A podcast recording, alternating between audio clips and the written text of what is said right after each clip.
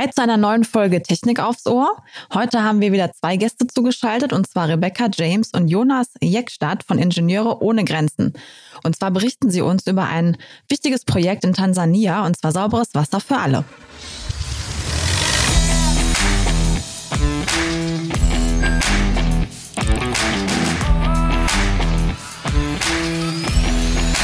Technik aufs Ohr.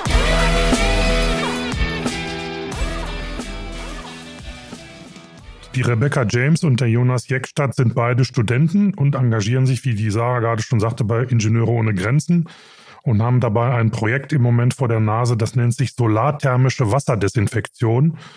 Der Jonas äh, studiert in Berlin und die Rebecca in Darmstadt.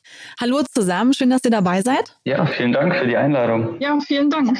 Sehr gerne. Ja, Jonas, ich will mal mit dir anfangen. Ähm, erzähl doch mal so ein bisschen was über Ingenieure ohne Grenzen. Wie bist du dazu gekommen? Und ja, leg einfach mal los. Ja, also Ingenieure ohne Grenzen ist eine Organisation, die in der globalen Entwicklungszusammenarbeit tätig ist. Ähm, das bedeutet, ähm, ja, so vielen fällt erstmal so Ärzte ohne Grenzen ein. Aha, macht ihr sowas ähnliches? Ähm, tatsächlich ist die Entwicklungszusammenarbeit da ein bisschen anders.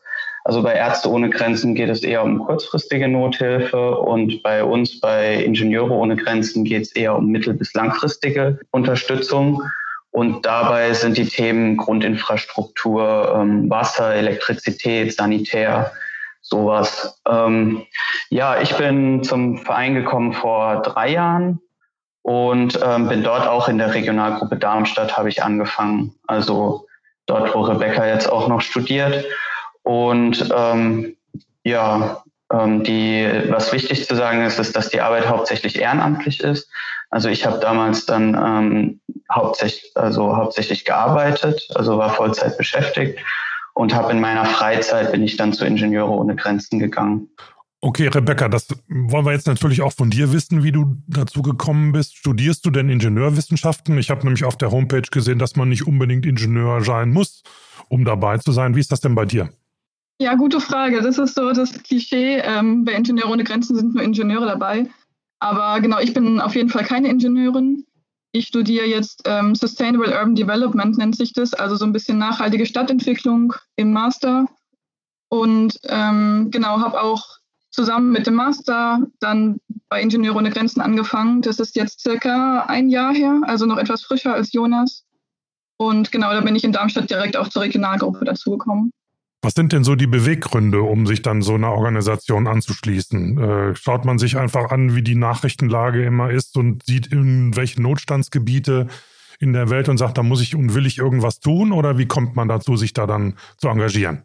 Ähm, ja, bei, bei, mir war das tatsächlich so ähnlich. Also ich habe mich ähm, mehr interessiert, was so in der Welt ähm, los ist und habe da gesehen, dass es doch sehr viele Baustellen gibt habe auch zuerst ähm, dann an Organisationen gespendet, die vielleicht bekannter sind, habe aber irgendwann gemerkt, dass ich auch irgendwie das meine meine Fachexpertise, das was ich mal gelernt habe oder noch lerne, ähm, auch dafür einzusetzen. Und da ich mich tatsächlich als Ingenieur auch identifiziere, habe ich mir gedacht, hm, vielleicht gibt es da ja vielleicht was für mich.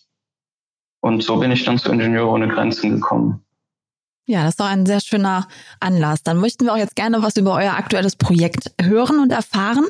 Ähm, wieso habt ihr euch ausgerechnet für Wasserversorgung entschieden? Und ja, berichtet einfach mal aus so ein bisschen, was da jetzt ähm, aktuell in Tansania äh, gebaut ist und was der Hintergrund dazu ist. Ähm, genau, erstmal, ich fange mal an mit Wasser. Ähm, warum haben wir uns so für Wasser und Wasserversorgung in diesem Bereich entschieden? Es ist einfach ein sehr großes Thema in dem ganzen Verein. Also es gibt sehr, sehr viele Projekte, die sich eben mit dem Thema beschäftigen. Und ähm, es ist für uns auch einfach so ein bisschen ähm, eine Herzensangelegenheit, weil Wasser einfach ein sehr, sehr wichtiger Punkt ist, ähm, den, der für uns alle Menschen gleich ist. Und ähm, genau, wenn man sich das noch überlegt, wir leben in einer sehr, sehr modernen Welt. Ähm, und bei uns in Deutschland fällt es oft nicht so auf, aber es gibt immer noch circa 800 Millionen Menschen auf der Welt, die eben ohne Grundversorgung leben, also ohne ähm, wirklich Anschluss zu Trinkwasser zu haben. Und wenn man das so ein bisschen Vergleich setzt, ähm, Europa hat ja circa 750 Millionen Einwohner. Das heißt, ähm, genauso viele Einwohner wie Europa hat, haben circa auf der Welt keine richtige Grundversorgung zu Trinkwasser. Und ähm, Ein anderer Punkt dabei ist eben, dass diese Trinkwasserversorgung oft auch eine, nicht nur das Wasser an sich ist, sondern auch die Qualität des Wassers, die ankommt, wodurch viele, viele Menschen eben an ähm, Krankheiten äh, leiden durch verunreinigtes Wasser. Und so haben wir uns eben entschieden, okay, dieses Thema möchten wir gerne angehen. Und ähm, wir beschäftigen uns eben im Projekt damit, wie verunreinigtes Wasser ähm, sicherer gemacht werden kann. Und ja, unser Projekt heißt Sovadi. Das steht für solarthermische Wasserdesinfektion, wie ja vorher auch schon kurz genannt. Und uns gibt es seit circa 2017 das ist eben ein Projekt aus Darmstadt, aus der Regionalgruppe Darmstadt. Und aktuell sind wir circa 20 aktive ehrenamtliche Mitglieder, die daran arbeiten. Um, ganz kurz, seit 2010 gibt es uns. Also ah, Entschuldigung. Nicht seit 2010. Okay, da ist auch ein Unterschied, ne? Die Zeit ja. vergeht schnell. Ja, das stimmt. Du hattest gerade 20 verschiedene Ehrenamtler angesprochen. Hat denn da jeder von euch wirklich dann ganz andere Aufgaben? Ist das aufgeteilt? Wer macht da was? Ähm, ja. Ja, also die Gruppe war nicht immer so groß. Als ich dazugekommen bin, war sie auch noch ein bisschen kleiner. Da war das Ganze dann ein bisschen überschaubarer. Ähm, aber wir sind dann auch äh, gewachsen oder auch generell die hohe Fluktuation führt immer mal wieder dazu, dass mal mehr, mal weniger Leute da sind. Derzeit sind wir tatsächlich sehr gut organisiert ähm, in nochmal klein, kleineren Gruppen, wo sich dann ähm, manche dann mehr auf die Technik fokussieren, andere ähm, fokussieren sich mehr auf zum Beispiel die Bauanleitungen, die wir auch haben. Und ähm, ja, da findet schon eine Aufgabenteilung statt. Auch so, dass man, ähm, wenn man dazukommt, auch sich Themen widmen kann, auf die man Lust hat. Und man lernt auch dann in der Gruppenarbeit irgendwann auch mal Themen zu übernehmen, auf die vielleicht gerade nicht jeder so Lust hat. Mhm. Gehört auch dazu. Auch, ja. Bevor wir da mal rangehen und äh, uns mal von euch erzählen lassen, wie ihr an so ein Projekt überhaupt rangeht, ähm, ich weiß nicht, wer von euch beiden mir mal diese solarthermische Wasserdesinfektion ein bisschen näher erläutern kann. Ich bin nämlich auch kein Ingenieur, also ich kann, wer, Thermie ist für mich thermisch irgendwas mit warm, aber mehr auch nicht. Wer mag mir denn das mal erklären? Äh, ja, das kann ich gerne mal machen. Also ja, wie du schon gesagt hast, ist ähm, warm, ja, also äh, hat es mit Hitze zu tun. Und zwar wird die Sonnenenergie genutzt, um das Wasser aufzuheizen, um das Wasser dann quasi abzukochen. Also das Wasser wird wirklich in der Anlage zum Sieden gebracht, ähm, ausreichend lange, damit ähm, eben alle mikrobiologisch verunreinigten ja, Viren, Bakterien, dass das alles abgetötet wird und das Wasser somit ja damit nicht mehr gefährlich ist. Ähm, wie man sich die Anlage vorstellen kann, ähm, die ist ungefähr drei mal drei Meter groß, also jetzt auch nicht sehr groß, aber auch nicht sehr klein. Ähm, steht auf dem Boden und besteht aus einem Flachkollektor. Ja, und durch diesen Kollektor laufen eben Rohre, Kupferrohre, in denen sich dann das Wasser befindet. Und ähm, ja, abgedeckt ist dieser Kollektor mit zwei Glasscheiben, durch die eben die Sonne eintreten kann, die Hitze dann allerdings nicht wieder aus. Und dadurch erhitzt sich das Wasser immer weiter und wenn das Wasser dann warm genug ist, dann läuft da wieder, dann läuft da ein Stoß von dem abgekochten Wasser tatsächlich aus dem, aus der Anlage heraus. Ähm, warum das, also die Methode Abkochen ist generell sehr weit verbreitet. Also weltweit benutzen es tatsächlich die meisten Menschen, um ihr Wasser abzukochen. Und das Problem ist dabei, dass äh, zum Abkochen sehr häufig Holz verwendet wird.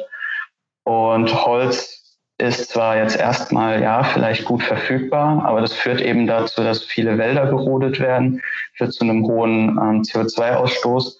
Und wer mal an einem Lagerfeuer gesessen war, weiß auch, dass so der, den Rauch einzuatmen Mhm, jetzt nicht absolut. unbedingt so schön ist. Nee. Mhm.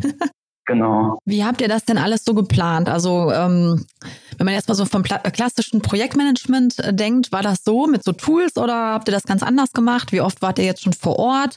Ich kann mir jetzt vorstellen, in der aktuellen Corona-Zeit kann man jetzt natürlich nicht wirklich dahin fliegen.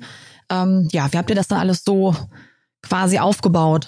ist, da steckt sehr, sehr viel Arbeit hinter und unser Projekt gibt es ja eben auch schon sehr lang. Das heißt, ähm, die meiste Arbeit passiert auf jeden Fall von hier aus, von ähm, Deutschland oder in dem Fall eben Darmstadt aus und wir arbeiten da in der Gruppe teilweise auch mit so verschiedenen Tools, eben um Sachen zu planen und ähm, immer unser Ziel sozusagen im Blick zu haben und zu schauen, in welcher Phase befinden wir uns und wie kommen wir zu unserem Ziel und so weiter. Und dann gibt es eben irgendwann diesen Punkt, wo man sagt, okay, jetzt sind wir an der Stelle angekommen, ähm, dass eben eine Auslandsreise für uns ähm, wichtig wird oder wie wir es nennen, eben eine Implementierungsreise. Und dann wird diese Entscheidung gefasst, okay, wir fliegen ins Ausland. Ähm, dann kommen die ganzen konkreten Vorbereitungen dafür. Und ähm, genau, dann fliegt man irgendwann und ähm, setzt das alles vor Ort eben um, wie man es vorher hier geplant hat. Mhm. Vor Ort passiert natürlich vieles dann anders, als man es hier geplant hat und man versucht trotzdem eben damit umzugehen und diese Ziele eben zu erreichen, die man sich gesteckt hat. Habt ihr auch so ein ähm, Krisenmanagement gehabt? Also wenn da irgendwie was überhaupt nicht funktioniert oder die Anlage geht nicht ans Laufen oder es gibt irgendwelche anderen Widerstände oder so, was habt ihr dann gemacht? Ah, tatsächlich ist das ein paar Mal vorgekommen, dass wir äh, ja so eine Art Krisensitzung einberufen haben. Ähm, daran teilgenommen waren natürlich wir als die, diejenigen, die direkt vor Ort waren. Dann hat uns natürlich die Projektgruppe, ähm, also für die Implementierungsausreise, wir waren dort zu viert. Der Rest der Gruppe hat uns dann von Deutschland aus unterstützt. Ähm, da hatten wir Ansprechpartner. Und was wir noch nicht erwähnt haben, dass wir unsere Projekte immer mit äh, lokalen Partnern vor Ort durchführen.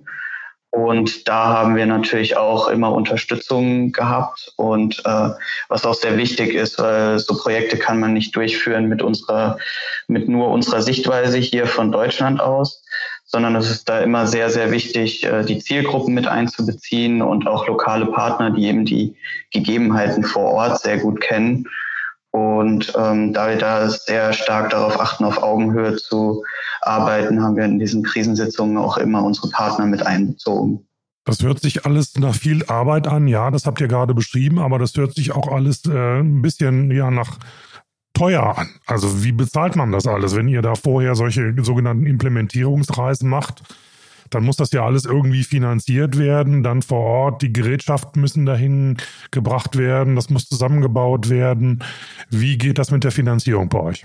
Ähm, ja, also tatsächlich äh, ist unsere Arbeit ähm, rein durch private Spenden finanziert. Also wir bekommen da leider keine Unterstützung vom Staat. Da sind wir, glaube ich, einfach ein bisschen zu klein als Verein. Ähm, das führt aber dazu, dass wir auch unser Fundraising selbst betreiben. Ähm, und dadurch, dass wir, dass wir da im Verein ähm, ja zwar überregional auch Strukturen haben, aber da die auch alle durch Ehrenamtliche besetzt sind, fällt das Fundraising auch auf unsere Projektgruppe zurück. Beziehungsweise äh, in der Regionalgruppe in Darmstadt, wo auch mehrere Projekte sind, wird das ein bisschen mehr gebündelt. Aber das bedeutet für uns, dass wir auch nicht nur diese technische Arbeit machen oder die Projektarbeit, sondern uns auch zum Beispiel Gedanken machen, welche Aktionen, über welche Aktionen können wir da fundraisen. Ähm, da gibt es dann zum Beispiel Spendenlaufe, die wir schon, die wir regelmäßig machen und die auch äh, sehr gerne gemacht werden oder ähm, ja, oder wie das hier gerade ein bisschen Werbung machen, um einfach bekannt werden, weil ganz häufig ist es tatsächlich so, dass viele die Projekte sehr interessant finden und ähm, wir da doch auf sehr gute Zustimmung stoßen und äh, auch gut Fundraising betreiben können. Gleich geht es weiter mit unserem Interview. Vorab möchten wir euch aber unseren heutigen Werbepartner vorstellen. Ihr möchtet eure Karriere selbst in die Hand nehmen? An der HFH Hamburger Fernhochschule seid ihr da genau richtig.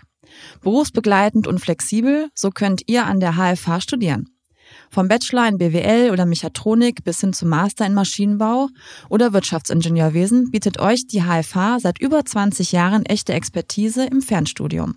Neben dem Job und der Familie könnt ihr euch eure Zeit und eure Orte für das Lernen selbst einteilen und werdet persönlich von einem der über 50 regionalen Studienzentren in eurer Nähe betreut. Die Abschlüsse der HFH sind natürlich staatlich anerkannt. Neugierig geworden?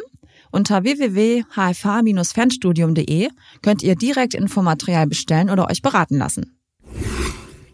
Wie ist denn so, dass ich jetzt, der Nachwuchs wäre jetzt vielleicht der falsche Ausdruck, aber mit neuen Leuten, die ihr findet, die sich für eure Idee begeistern, gibt es da genug oder könnt ihr immer noch Zuwachs gebrauchen bei euch im Verein? Genau, also ähm, wir machen viel Werbung beispielsweise an der Uni, jetzt gerade wenn das Semester wieder startet, dass wir da eben ähm, immer wieder neue Leute einladen und, ähm, ja, ein bisschen unsere Projekte und so vorstellen. Ähm, aber wir können natürlich immer wieder neue Leute auch außerhalb der Universität gebrauchen, also gerne auch ähm, hauptberufliche oder aus anderen Lebensabschnitten. und freuen uns ähm, über jeden, der da irgendwie sich engagieren möchte oder mitmachen möchte. Und wie funktionieren so, wie, wie, sag mal, wie trefft ihr euch? Gibt es da regelmäßige Treffen bei euch in den Städten oder wo ihr organisiert seid oder werden die Leute einfach nur dann zusammengetrommelt, wenn das heißt, wir haben jetzt hier ein Projekt ans Laufen bekommen, wir müssen was weiß ich wohin und müssen da eine Wasseraufbereitungsanlage bauen oder gibt es zwischendurch auch mal Austausch und Kommunikation? Ähm, ja, also der, der Prozess findet da eigentlich ständig statt. Ähm, und es ist auch äh, relativ unterschiedlich von ähm, Regionalgruppe zu Regionalgruppe. Ähm, am besten schaut man da auf unserer Homepage. Ähm, da findet man Infos zum Mitmachen, ähm, auch zu den Regionalgruppen. Das Einfachste ist, dann jede Regionalgruppe hat Mitgliederbeauftragte, die anzuschreiben und ja, und dann bekommt man die Infos, ob man beim, äh, wann das nächste Treffen ist. Und ja, bei uns ist es so, dass wir uns sehr regelmäßig treffen, ähm, jede Woche. Und ja, es gibt Phasen, in denen dann weniger zu tun ist. Es gibt auch Phasen, äh, gerade die Klausurenphasen merken wir immer sehr, wo dann die Ressourcen von den, also die Personen, die unsere Mitglieder haben dann einfach nicht so viel Zeit. Ähm, ja, aber generell äh, findet doch, finden die Treffen sehr regelmäßig statt. Äh, auch die Informationen zu den Treffen werden sehr, sehr gut verteilt, so dass die Mitarbeit, also für mich war der Einstieg sehr gut und ich habe auch sehr schnell gemerkt, dass ich unter Leuten bin, die ja so das ähnliche Ziel haben, eine ähnliche Motivation und das schweißt doch schon sehr zusammen und Arbeit, erleichtert die Arbeit doch sehr. Wie wird denn das so vor Ort angenommen, so war die? Also habt ihr da breite Akzeptanz, seid ihr da gestoßen und vor allem, wie geht's jetzt weiter mit dem Projekt? Ähm, genau, wie es vor Ort angekommen ist. Also wir haben sehr, sehr viel positive Rückmeldungen bekommen und eigentlich durchweg ähm, positives Feedback.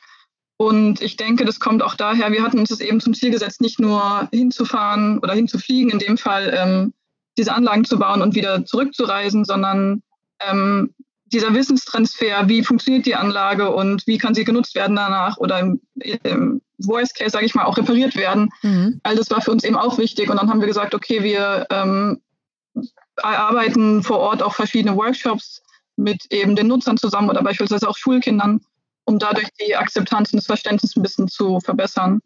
Und ähm, genau somit ist es sehr gut angekommen. Ein bisschen Hindernis, was wir immer noch sehen, ähm, was uns auch teilweise gesagt wurde, sind eben die Kosten. Also im Moment wird es eben ja teilweise vom Verein bezahlt, aber in Zukunft soll ich das Projekt natürlich selbst tragen und jeder soll es bauen können, der es eben möchte, ähm, unabhängig von uns. Und genau, man kann sich das so ein bisschen vorstellen, so eine Anlage kostet ähm, umgerechnet circa 250 Euro.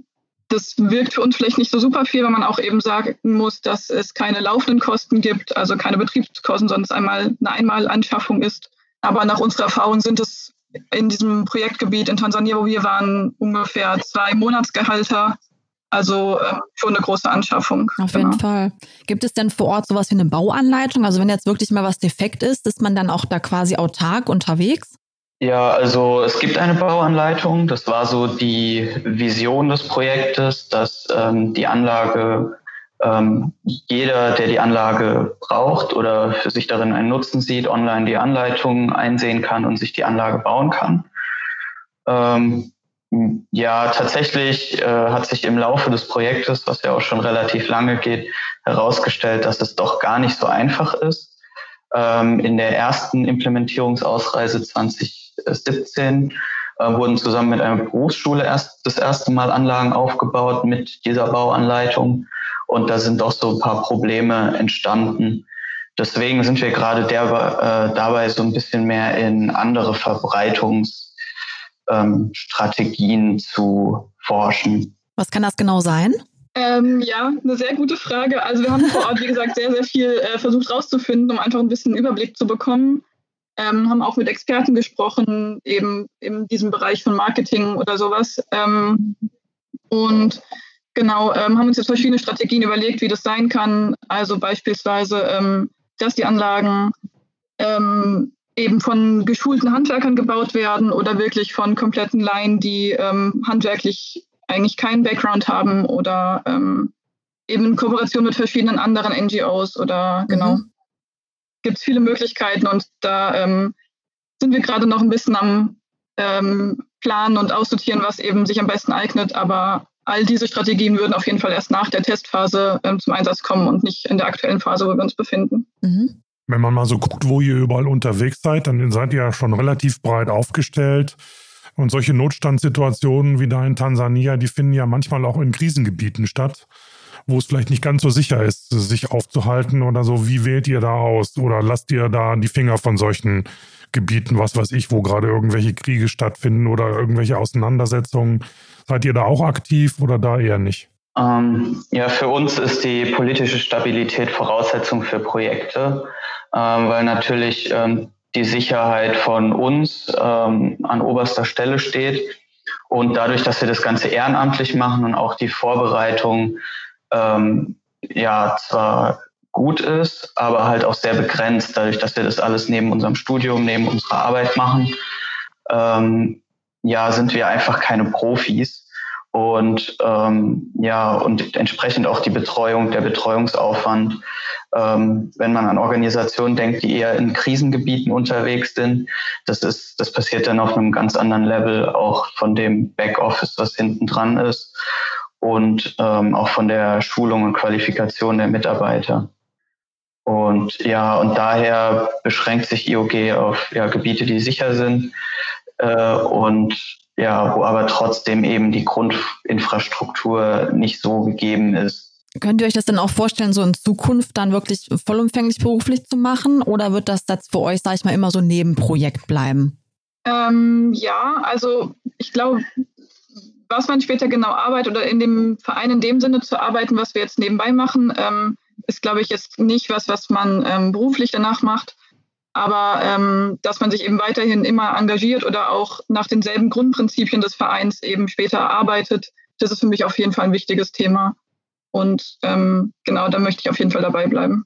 Und Jonas? Ja, für mich ist das ähnlich. Also ähm, ich hatte, ich war, als ich zu IOG gekommen bin, war ich schon Vollzeit berufstätig, äh, hatte vorher schon einen Bachelor gemacht und ähm, habe da dann bei Ingenieure ohne Grenzen gemerkt, dass mir das sehr wichtig ist, dass das, was ich mache, auch irgendwie einen positiven Impact hat auf die, auf die Welt und auf die Menschen. Und ähm, ja, ich kann mir schon vorstellen, vielleicht mal in der Entwicklungszusammenarbeit zu arbeiten. Ähm, jetzt derzeit mache ich noch meinen Master, deswegen will ich mich da noch nicht so festlegen. Aber was mir auf jeden Fall wichtig ist, dass ich in Zukunft irgendwas mache mit positiven Impact und wo ich auch den positiven Impact sehen kann und weiß, dass ich ja, da was Sinnvolles mache. Du hast gerade zwei Stichworte genannt, Jonas Welt und Menschen. Wenn ihr dann mal vor Ort seid und so ein Projekt umsetzt, habt ihr denn da auch mal Kontakt zu der örtlichen Bevölkerung? Habt ihr mal Einblicke in deren Leben, in deren Kultur? Könnt ihr euch mit denen auch mal unterhalten oder seid ihr da sozusagen immer zwei Gruppen, die einen, die erstmal zugucken und die anderen, die zusammenbauen? Wie darf ich mir das vorstellen? Ähm, nee, das ist auf jeden Fall ein sehr, sehr wichtiges Thema für uns. Also wir wollen das eben genau nicht so machen, dass wir sozusagen dorthin kommen, irgendwas bauen und wieder abreisen, sondern dieser ganze, ähm, die, eben dieser Punkt Zusammenarbeit und kultureller Austausch und das hat einen sehr hohen Stellenwert für uns. Ähm, so als Beispiel jetzt zum Beispiel bei unserer Ausreise, die wir Anfang des Jahres gemacht haben, haben wir ähm, die Anlagen vor Ort immer mit ähm, Freiwilligen auch gebaut. Das bedeutet zum Beispiel Handwerker ähm, aus den Dörfern, die sich eben freiwillig gemeldet haben, mit uns zusammen die Anlagen zu bauen und andere, ähm, ganz andere technische Kenntnisse auch einfach hatten, weil wir eben aus dem Studium beispielsweise kommen und nicht so diese Praxiserfahrung haben. Und ähm, genau, abends sitzt man dann natürlich auch mal nach der Arbeit einfach zusammen und spricht ein bisschen, unterhält sich und erlebt auch so viel gemeinsam. Spannendes äh, ja, Interview auf jeden Fall. Coole Einblicke in ein ganz anderes Feld, wovon ich jetzt zum Beispiel auch noch nicht viel wusste vorher. Also fand ich auf jeden Fall einen schönen Einblick von euch. Ja, fand ich auch, muss ich sagen. Und ich wünsche euch, dass ihr viele, viele Spender und Förderer findet. Ja. Und dass auch vielleicht mal höhere Institutionen in diesem Land, in Berlin, bei der Politik mal auf euch aufmerksam werden und sagen, Mensch, die machen gute Sachen, denen können wir auch mal unter die Arme greifen. Ich würde es euch nur wünschen. Ja, vielen Dank. Und vielen Dank nochmal, dass ihr uns eingeladen habt. Gerne. Gerne. Okay. Tja, Sarah, dann haben wir's, oder? Dann haben wir's. Und wenn ihr jetzt noch mehr zu Ingenieure ohne Grenzen wissen wollt, dann schaut auf jeden Fall in unsere Show Notes. Da packen wir alle wichtigen Links rein. Die Homepage zum Nachlesen nochmal. Alles über Sovadi. Und weitere Informationen gibt es natürlich auch mal auf vdi.de und ingenieur.de. Genau. Und wenn ihr Feedback für uns habt, ihr wisst ja, podcast.vdi.de. Da könnt ihr uns alles schreiben und äh, Ideen äußern, Vorschläge machen für Themen, die wir in unserem Podcast dann gerne aufnehmen. Und liken, folgen und weiterempfehlen natürlich nicht vergessen. Ganz genau. Dann sagen wir Tschüss für heute und bis zum nächsten Mal. Tschüss.